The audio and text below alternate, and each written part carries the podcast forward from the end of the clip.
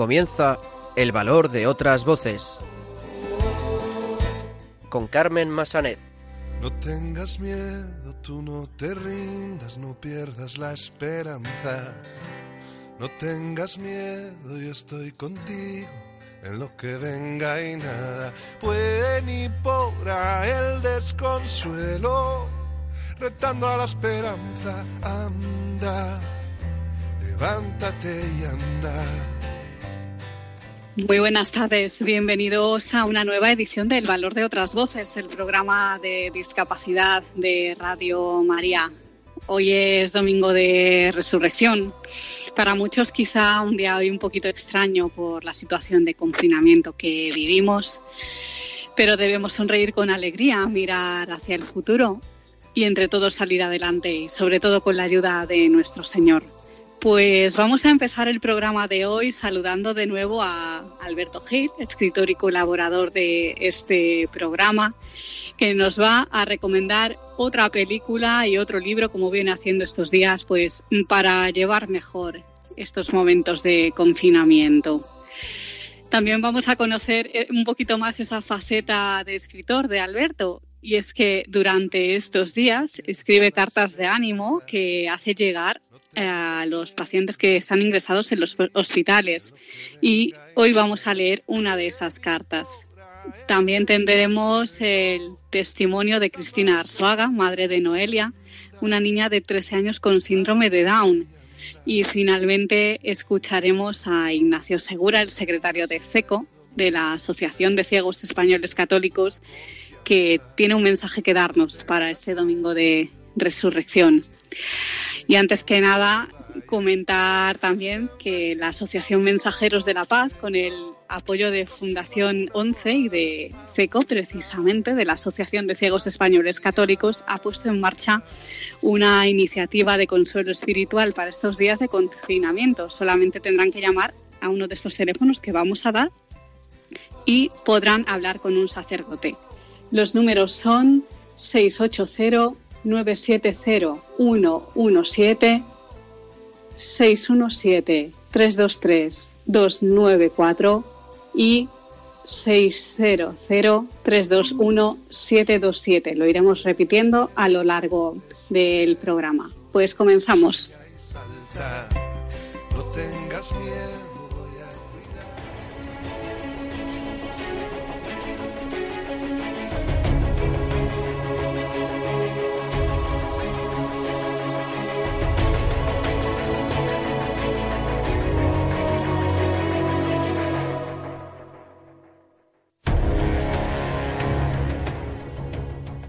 Pues vamos a empezar, como adelantábamos en nuestro sumario, saludando a Alberto Gil, escritor, colaborador habitual de este programa, que nos va a recomendar una película y un libro para estos días de confinamiento. Muy buenas tardes, Alberto.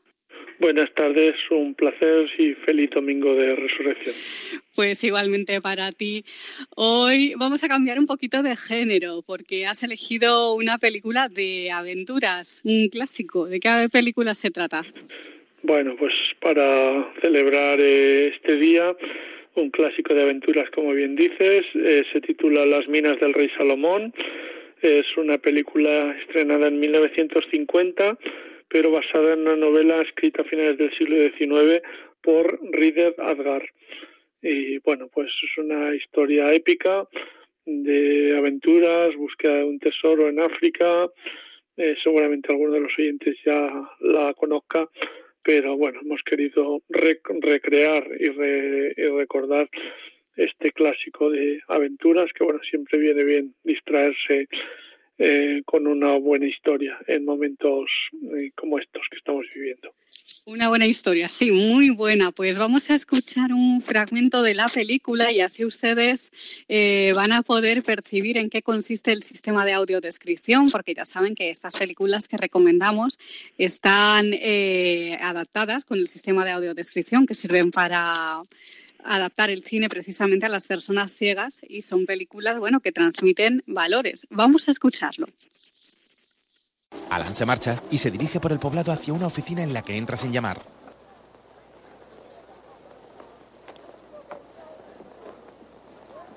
Perdona, no sabía que estabas ocupado. Pasa, Alan. Entraba a charlar un rato. John Good, Alan Quaterman.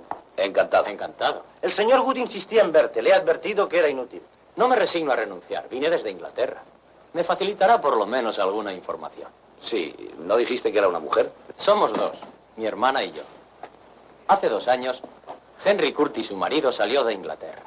Su última carta estaba fechada aquí, se internó en el territorio del oeste y no hemos vuelto a saber de él. Queremos encontrarlo. Lamento poder decirle solo que me pidió que le acompañara y yo no accedí. Andaba siguiendo el rastro de una rara leyenda acerca de una fabulosa mina de diamantes muy hacia el interior. Historias parecidas se oyen constantemente en África. El proyecto de Curtis era descabellado. Le dije que desistiera. ¿Por qué? Porque nadie logró penetrar en aquella región o acaso no vivió para contarlo. Tal vez no haya vuelto para contarlo. Debe usted admitir la posibilidad de que Henry Curtis aún viva. Bien, es posible que esté prisionero, pero esa posibilidad es mínima. Mi hermana dice que por pequeña que sea esa posibilidad, debe buscarlo. Está pasando una mala época. Sufre insomnios, se despierta gritando, lo ve en sueños vagando por la jungla y cosas por el estilo. ¿Han hecho otras averiguaciones? Yo he podido comprobar que se dirigió al noroeste, hacia el territorio caluana y la región tenebrosa. El territorio caluana. Aquí lo tiene usted. ¿Cómo iba a llegar allí? El territorio caluana es este. Solo para llegar allí tendrán grandes dificultades. ¿Y luego qué? Miles y miles de millas que ningún blanco ha pisado jamás y a donde hasta ni los nativos quieren ir. ¿Qué dirección tomaría? Tenemos un mapa. ¿Un mapa? En la última carta que me escribió, incluía Henry una copia del itinerario que intentaba seguir. No existen mapas, no hay un solo poblado indígena ni un río registrado más allá de Caluana. John Good saca de su bolsillo un mapa que desdobla sobre la mesa. Esas son cosas que acostumbran a vender a los incautos desde Tombuctú a Johannesburg. Tal vez tenga razón. Henry decía que compró el mapa de las minas del rey Salomón a un árabe que aseguraba que era original y tenía 400 años. Poblado Caluana, desierto, agua, gemelos blancos. Minas del rey Salomón, el holandés errante, el tesoro del capitán Kidd. De acuerdo. Puede que no haya allí diamantes, pero este mapa puede servirnos para encontrar a Henry siguiendo su pista y deseamos hacerlo con su ayuda. Esa expedición no es un juego de niños, sobre todo con una... Bueno, digamos, con una mujer sobreexcitada. Elizabeth y yo lo sabemos. Le aseguro que no tienen la más remota idea de los peligros que pueden acechar, ni yo tampoco. Pero yo al menos puedo adivinarlos. Alan conoce el país mejor que nadie, ¿comprende? Por eso insisto en que lo necesitamos. Y me consta que además se portaría honradamente. Se lo agradezco. Y siento no complacerles. Mi consejo es que regrese con su hermana a Inglaterra y rueguen a Dios que cualquier día aparezca su marido. Pues acabamos de escuchar ese corte de esta película de las minas del rey Salomón, que, mm, bueno, han podido ver ustedes en qué consiste el sistema de audiodescripción. Tenemos ese valor de, bueno, de la superación y de el empeño por conseguir ese sueño, ¿no? De la protagonista de encontrar a su marido a pesar de los peligros que se pueda encontrar, Alberto. Efectivamente, el valor de esta película, más allá de lo que es la, la epopeya o la aventura y los paisajes exóticos de África, eh, evidentemente es, es, es la tenacidad, y el empeño por alcanzar pues nuestras metas. En este caso es la búsqueda del marido de la protagonista, pero bueno, aplicable a nuestra vida cotidiana eh, sin, sin la epopeya que construyó Rieder Adgar en, en el siglo XIX, eh, pero sí, desde luego tenemos claro que tenemos que conseguir eh, bueno, pues eh, nuestras metas, nuestro destino con tenacidad y con empeño y con determinación a pesar de las dificultades que, bueno, pues no siempre son pocas. Alberto, en cuanto al libro que vamos a recomendar, has elegido una gran autora como es Paloma Gómez Borrero. Bueno, evidentemente, siendo las fechas que son y cumpliéndose recientemente el 15 aniversario del fallecimiento de eh, San Juan Pablo II, de Carol Boitila, hemos pensado en recomendar una biografía precisamente de Juan Pablo II escrita por una periodista que tanto y también conoció a, a Carol Boitila como es Paloma Gómez Barrero. Es un homenaje a, a su santidad, pero también a la, a la periodista que, bueno, también falleció eh, el año pasado. Pues Alberto, solamente preguntarte, bueno, ¿cómo llevas eh, estos días de confinamiento, sobre todo como una persona ciega que está viviendo sola? Hace poco te escuchábamos en una entrevista en la cadena COPE y bueno, le comentabas eh, a la presentadora Rosa Rosado en su programa que bueno, lo vas llevando, ¿no? Son sensaciones nuevas. Bueno, pues evidentemente es una situación difícil para todo el mundo y bueno, pues yo trato de adaptarme de la mejor manera posible. Teletrabajo, afortunadamente, en mi trabajo como técnico del fomento de la lectura y también compagino pues en mi afición como por la escritura enviando cartas a pacientes que están ingresados en hospitales, concretamente al de Navarra. Y, bueno pues también llevando un poco pues la vida pues de la mejor manera posible eh, con disciplina eh, bueno, intentándonos pues, dar normalidad a una situación tan anormal como, como es esta. Pues para finalizar, un mensaje de ánimo para este domingo de resurrección.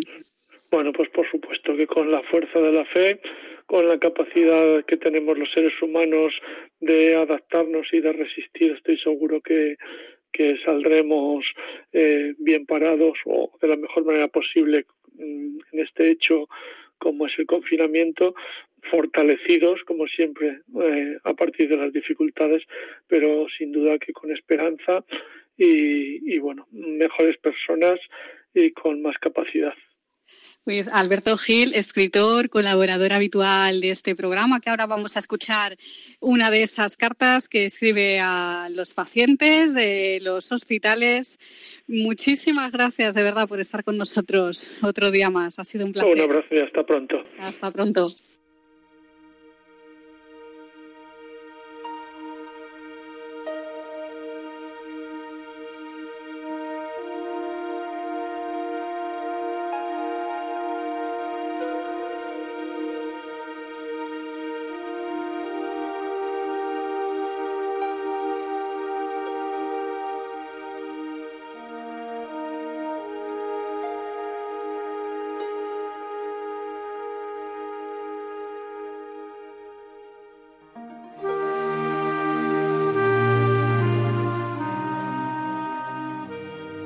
Continuamos en el valor de otras voces, pues como comentábamos, vamos a conocer esa faceta de escritor de Alberto Gil, que ha estado con nosotros hace un momentito recomendándonos esa película y ese libro.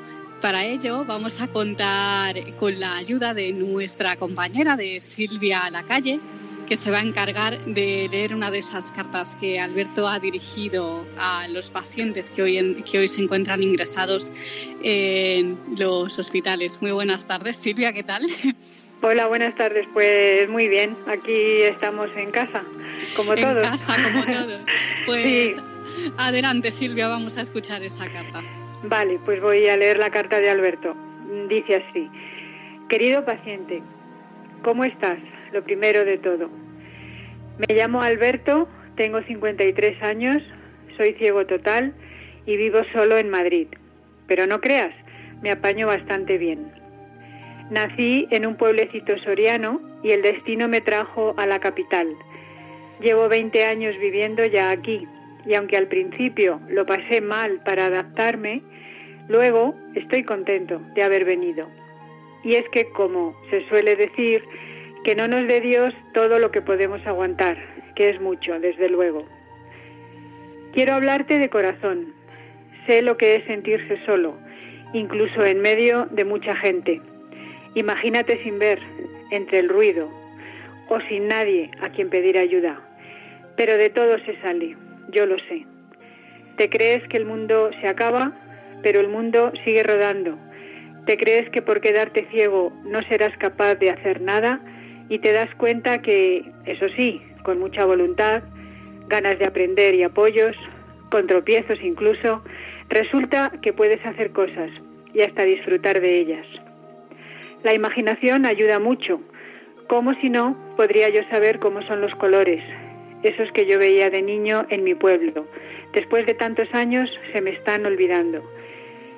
Imaginar tantas cosas, como tú puedes ver incluso a través de una ventana. Y luego están el resto de los sentidos y su magia. Fíjate, muchas de las cosas más bonitas que hay se hacen con los ojos cerrados, sin ver. Soñar, besar, acariciar, escuchar, saborear. Cerrando los ojos todo es más intenso.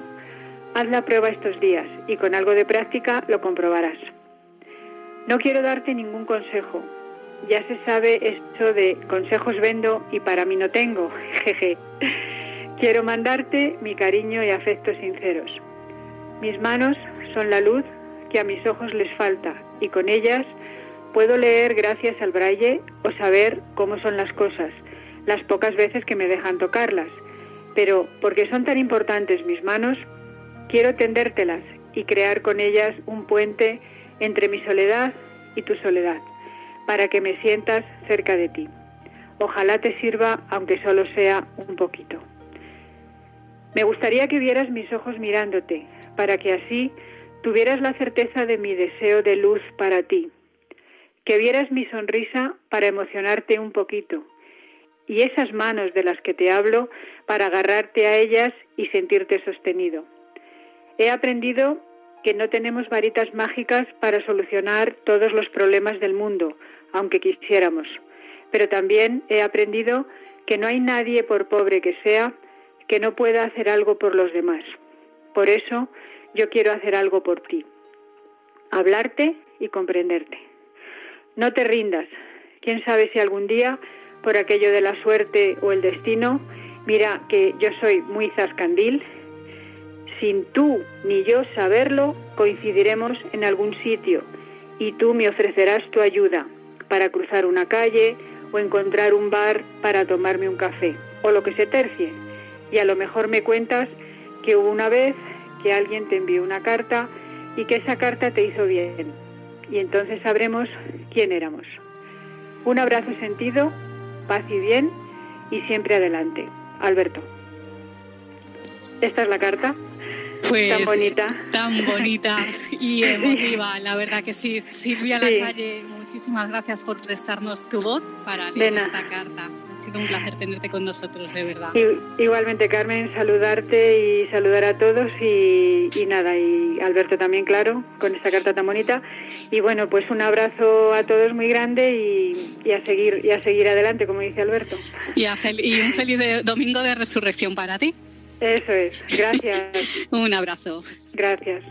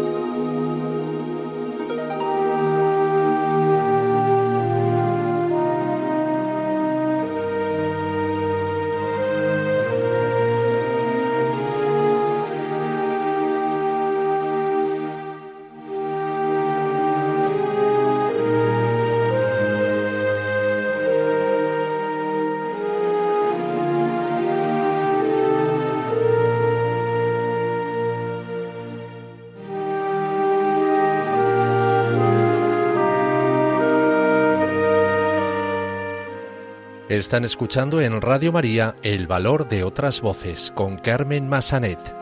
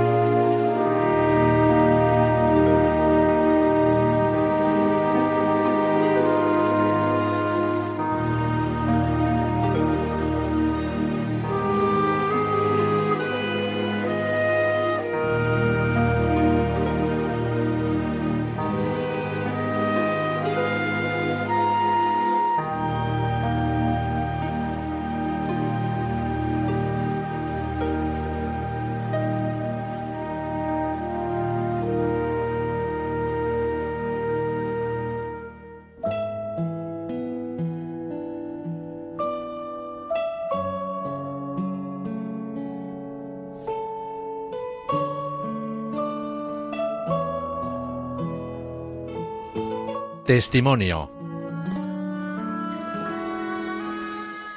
Continuamos en el valor de otras voces y ahora vamos a escuchar el testimonio de Cristina Arzuaga, madre de Noelia, una niña de 13 años con síndrome de Down. Hoy nos contará su experiencia como madre de una niña con discapacidad. Muy buenas tardes, Cristina. Hola, buenas tardes. Nos alegramos de tenerte con nosotros en este programa. En primer lugar, cuéntanos, eh, ¿cuándo os dais cuenta de que algo no marcha bien en Noelia? Bueno, la verdad es que fue algo mm, nada más nacer, mm, digamos que, bueno, percibimos que, hay alguna cosita que hace mm, que es un poquito más lenta, ¿no? Que en el resto de evolución, puesto que era nuestra segunda hija y el segundo día de, estar en el hospital, pues nos, nos indican que tiene unas características, que tiene posibilidades de síndrome de Down en la misma en el mismo hospital. En el mismo hospital. ¿Y ¿Cómo asumes la noticia? Mm, bueno, la verdad es que em, en ese momento mm, yo lo asumo con alegría en cuanto que ha nacido, que está ahí y que es un, es un reto, ¿no? Es un desconocimiento grande, pero está todo por hacer. Mm, estoy más, más alegre por haber sido madre y haber tenido a mi hija que por haberla perdido por el camino la reacción del padre no es igual, es más de tristeza ante pues lo que va a venir y, ser algo desconocido. Claro, porque siempre en estos casos pasa que uno de los padres lo lleva mejor que otro. En este caso, mm, ¿quién fue? Tú, ¿no? Por lo que me comentas, ¿no? Más que tu marido. yo creo que yo creo que el aceptarlo y el asumir lo que es, bueno, cada uno tiene sus ritmos y, a lo mejor yo nada, al principio lo acepté bien y luego, sin embargo, mm, las dificultades me, me costaron un poquito más. Cuando ya era un poquito más adelante, cuando suponía más trabajo que cualquier otro niño, más, más esfuerzo, más sacrificio, ¿no? Porque luego hay que dedicarle. Luego Noelia la tuvieron que operar del corazón, entonces casi que fue más preocupante el que pudiera sobrevivir al propio síndrome de Down, ¿no? Que al fin y al cabo, bueno, es una característica más de ella, pero sobre todo lo que hay que hacer es quererla como a cualquier hijo y, y hacer todo lo que tenga en tus manos, ¿no? La operaron del corazón, eh, pero mm, por eh, a causa del síndrome de Down o por otra patología. Sí, suele ser una patología asociada al síndrome de Down. Hay un porcentaje grande y bueno, tuvimos la suerte que nos lo diagnosticaron y que y que con cuatro mesecitos la operaron. Entonces bueno, eso fue una experiencia pues que también la ofrecimos a la Virgen, ¿no? De a ver qué quería qué quería hacer con ella, si nos la iba a dejar o se la iba a llevar. Entonces, bueno, yo creo que ahí es cuando más eh, deseas, ¿no? Que viva y que y que esté contigo todo el tiempo que, pueda ser. Claro. Entonces, bueno, eso es un poquito. Pues una vez asumida la realidad de la situación de Noelia, ¿cuál es el primer paso que dais? ¿Contactáis con alguna asociación? ¿Pedís ayuda? Sí, desde, desde el primer momento, la verdad es que teniendo solamente una semana nos vamos a la Asociación Síndrome de Down para ver cuáles son los pasos a seguir. Y bueno, tenemos mucho apoyo de, de la familia porque también tenía experiencia con, mm, con síndrome de Down y con las personas con discapacidad. Incluso nosotros también habíamos hecho voluntariado ¿no? con, con niños con discapacidad. Y bueno, pues simplemente nos asesoran que distintas pruebas que hay que hacer, las médicas, porque son niños que tienen muchas enfermedades, y luego la atención temprana enseguida, a los 15 días o el mes ya estaba recibiendo atención temprana, estimulación y fisioterapia.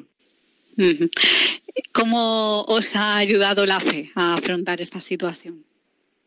Bueno, yo creo que para nosotros es básico, ¿no? El, tema de la fe para, para aceptar que realmente mm, es un reto y es algo que es un regalo que Dios nos da para abrirnos un poco más los ojos y, ver que realmente eh, la vida hay que valorarla desde otra perspectiva que, que, las características mundanas, ¿no? Que te paras un poco a valorar que la vida, bueno, pues es más importante en su esencia que en, que en las cosas, el dinero, los viajes, digamos que te bajas un poco los pies a la tierra y valoras mucho más el día a día, cada progreso que ella hace, que ella sonría, que todos seamos estemos unidos y que, que la acepten, ¿no? Sobre todo mm, peleamos mucho, por lo menos como madre, en la aceptación de que de que tiene los mismos derechos que todos y que hay que, eh, si te tienes que pelear un poquito más por porque ella puede hacer lo mismo que el resto, pues ahí vas a estar, ¿no? Un poco te sale ese ramalazo de madre coraje que te escapa un poco, sí. Noelia tiene hermanos, comentabas antes. ¿Qué edades tienen? Sí, tiene pues una hermana mayor de 15 y luego dos más pequeñitos de, de 5 y 2 años. Ah, claro, ¿cómo mm, llevan ellos el que su hermana, bueno, digamos que sea un poquito diferente? Ahora, eh, quizá los, los pequeños no sé si entenderán eh, un poco lo que le pasa. Eh, la mayor, sobre todo, que la, la, edad de 15 años es un poquito difícil. ¿Cómo lo están llevando en general? Hombre, la mayor desde mm, ella tenía dos años cuando nació su hermana, ella lo vivió pues como una niña pues que necesitaba un poquito más de atención, ¿no?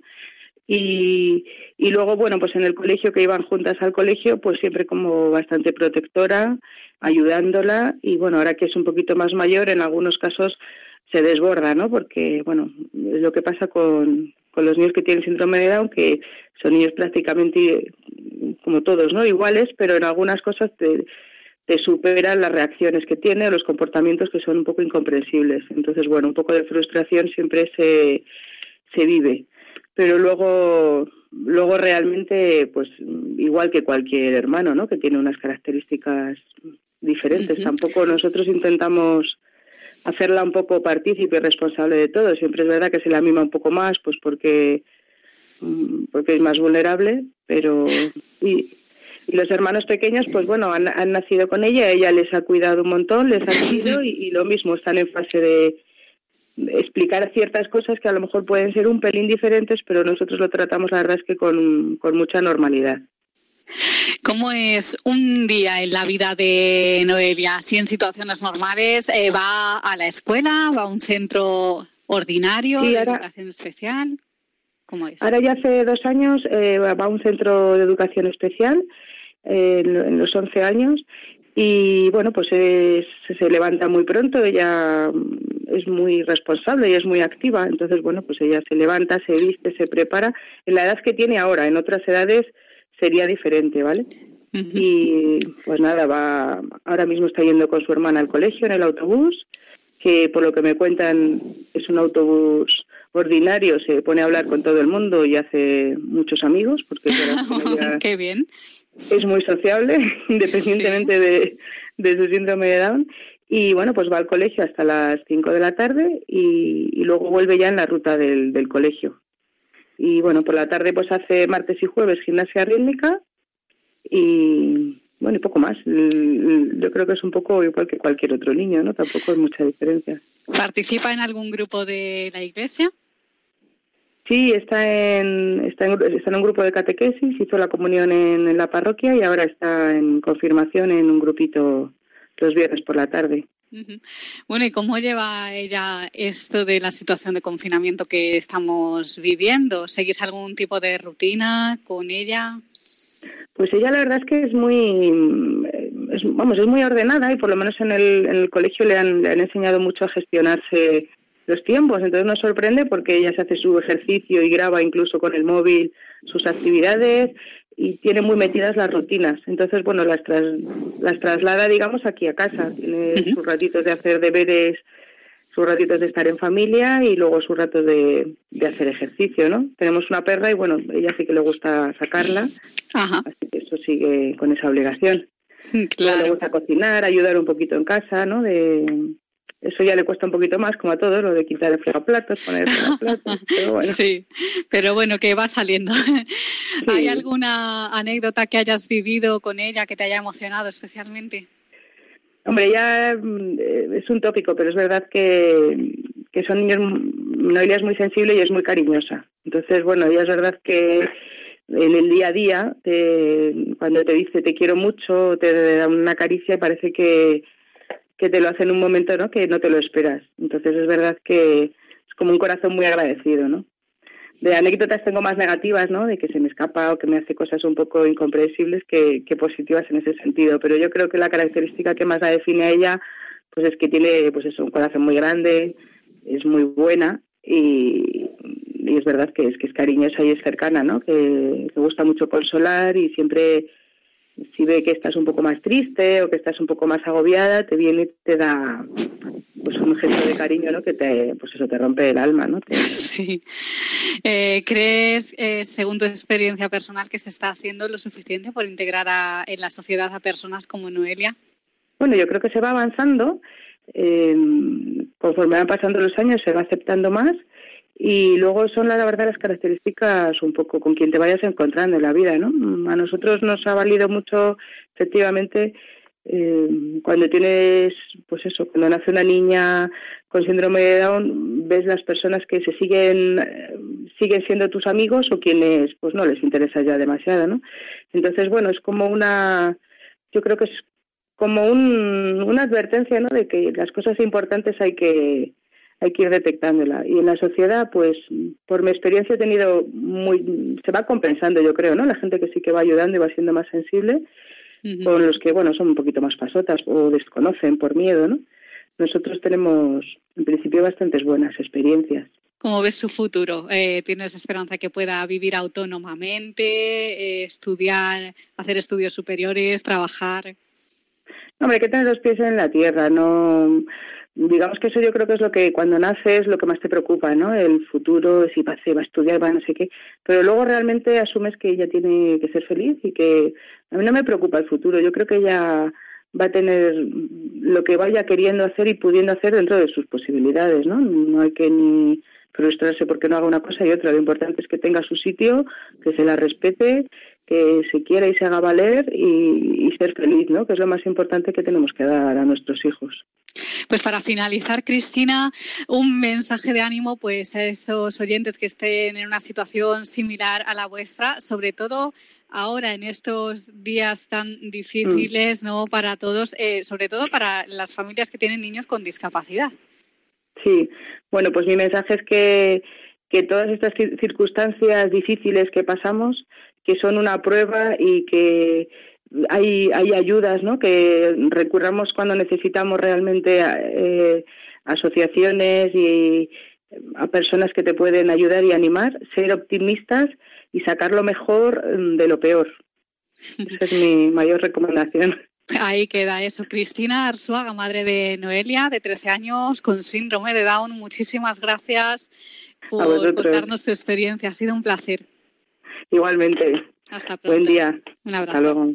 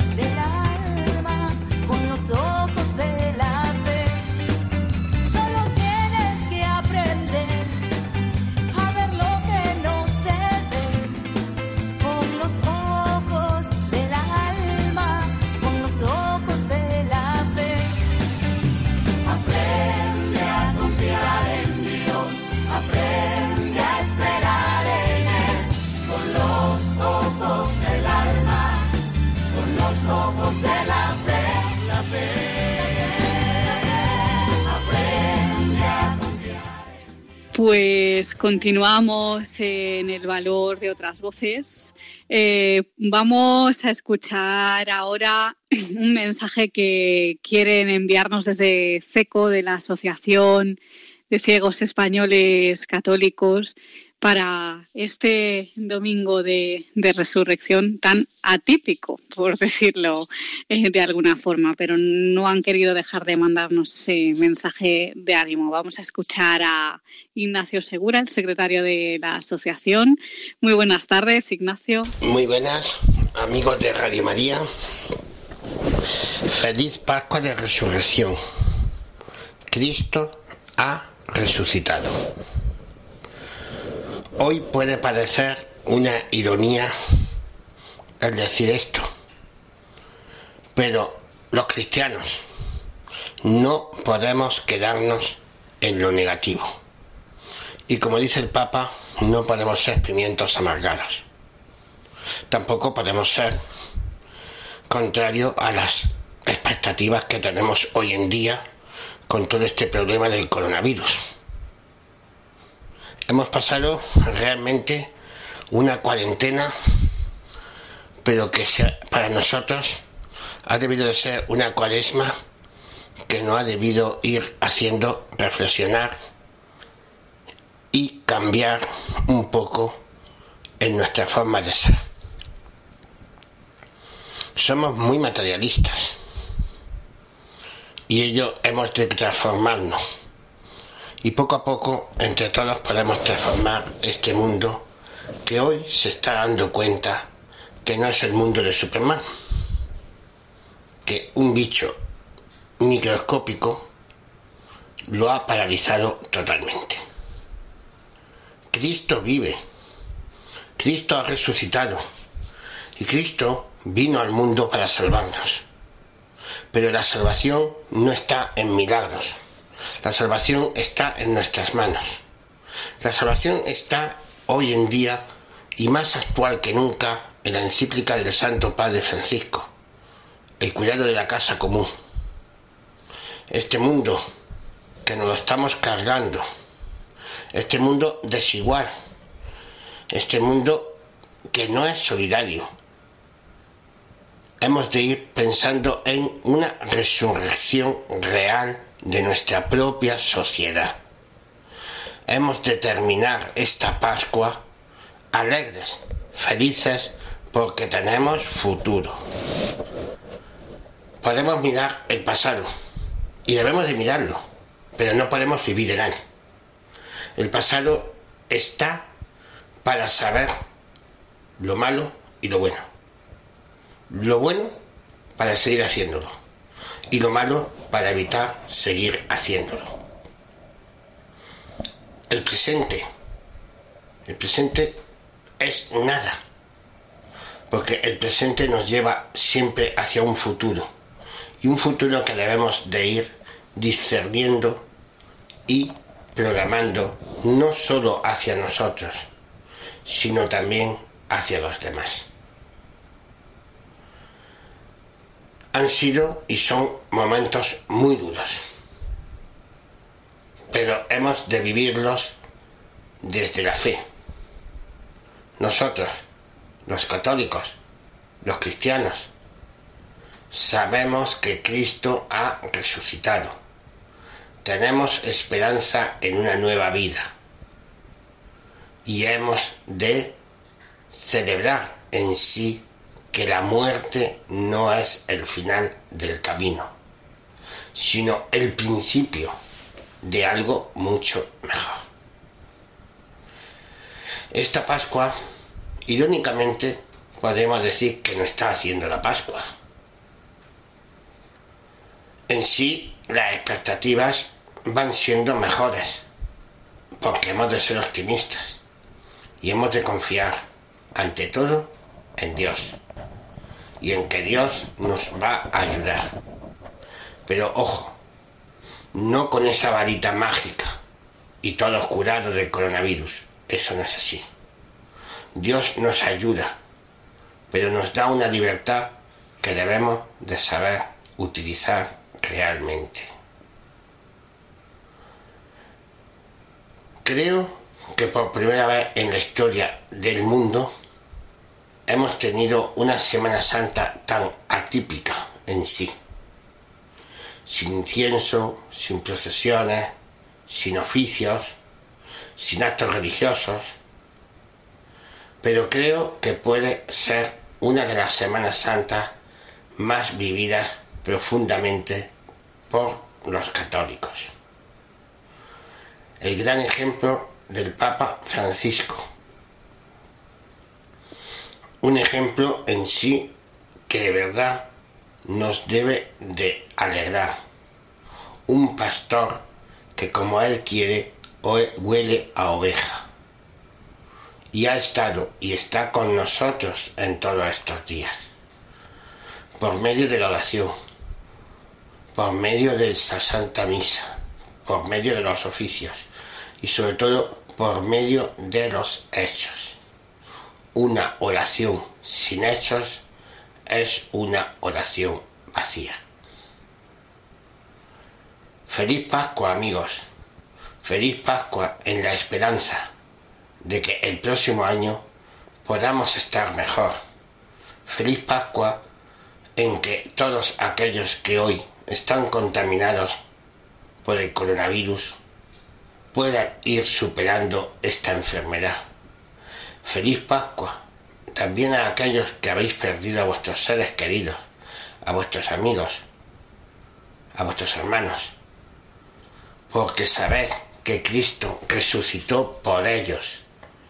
Y eso es muy importante. Feliz Pascua en la esperanza, en la esperanza de que esta cuarentena o cincuentena o setena no sea realmente útil como personas y nos elimine las impurezas. Hemos de estar contentos porque sinceramente nunca el mundo ha tenido un momento tan importante en el que ha podido uno reflexionar de sí mismo y de los hechos comunitarios. Queridos amigos, feliz Pascua de Resurrección. Os lo deseo de corazón y deseo que pronto podamos darnos esos abrazos que hoy echamos de menos. Pero también deseo que cuando se nos abran la puerta de nuestras casas, cuando realmente tengamos una Pascua material, no olvidemos lo que en estos días hemos vivido, hemos sentido y hemos dejado de acudir. Feliz Pascua a todos en Cristo resucitado.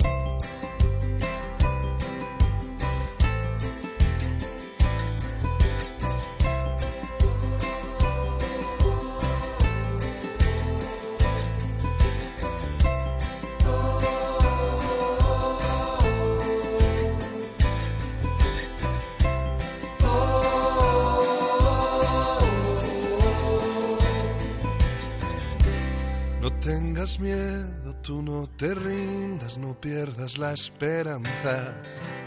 No tengas miedo, yo estoy contigo en lo que venga y nada puede ni podrá el desconsuelo, retando a la esperanza, anda, levántate y anda.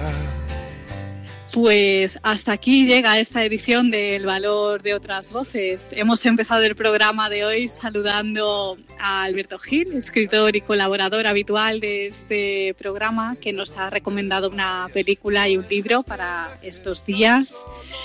También hemos conocido un poquito más esa faceta de escritor de Alberto y es que durante estos días Alberto escribe cartas que les hace llegar a los pacientes ingresados en los hospitales. Hemos contado con nuestra colaboradora, con Silvia Lacalle, que nos ha leído una de esas cartas en antena.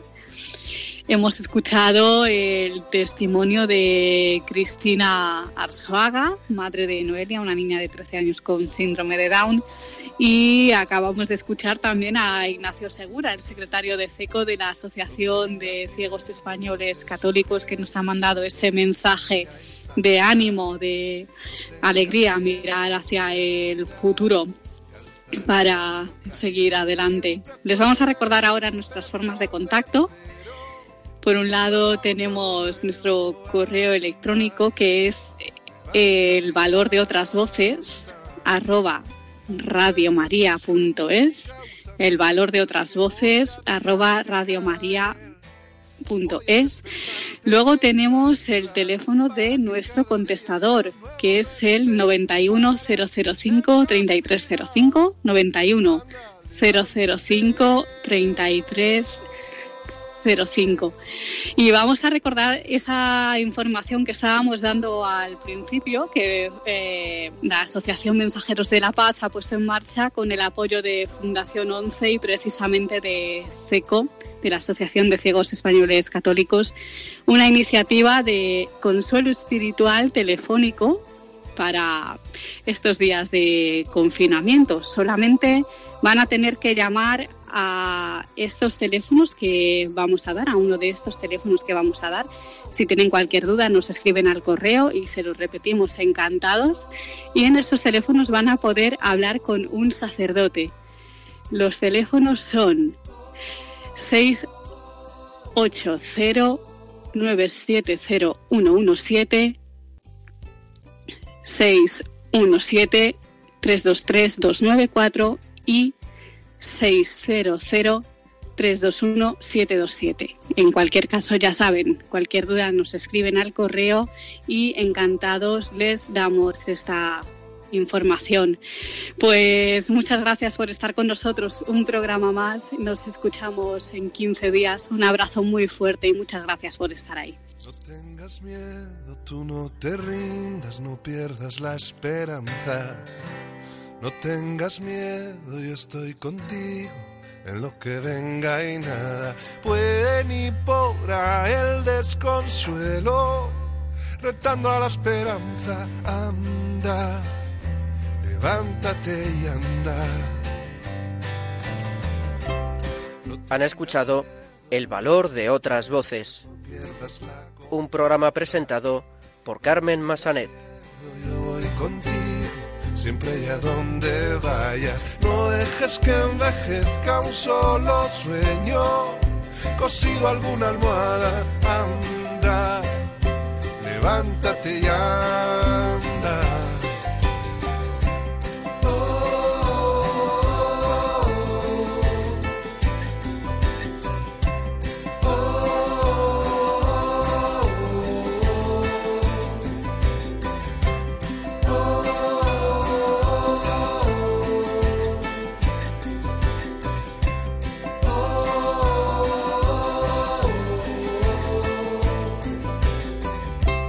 No tengas miedo, yo te sujeto, solo confía y salta. No tengas miedo, voy a cuidar, te alzaré cuando caigas. Siempre puedes empezar de cero, yo lo hago todo nuevo, anda, levántate y sueño y mi causa, no pienses que voy a dejarte caer. Voy a despertarte y estaré a tu lado para que cada día sea un nuevo renacer y para que tengas vida. Anda, levántate.